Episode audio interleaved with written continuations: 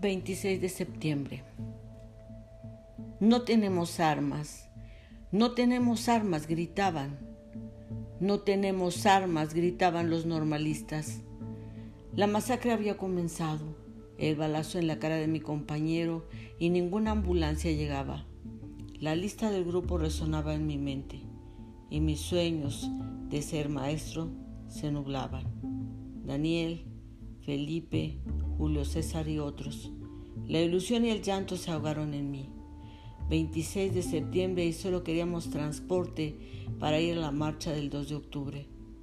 Nosotros no somos pudientes, boteamos un tiempo, pero no logramos. Y decidimos ir por los autobuses, mas no sabíamos que aquí el pinche gobierno se siente valiente con los débiles, con los que no tienen armas. Aquí, desde el 68, el gobierno mata estudiantes, luego los archivan y los olvidan, como si los estudiantes no valieran. Nos acorralaron como ratas, patrullas atrás y delante de nosotros.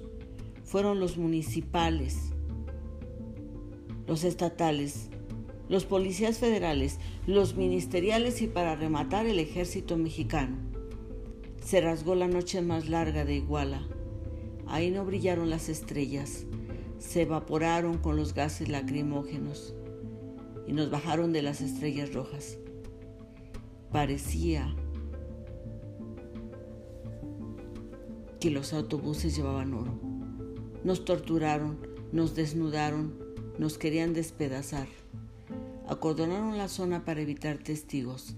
Éramos simples normalistas, queriendo sembrar cosas buenas en el corazón de los niños fuimos tratados peor que asesinos.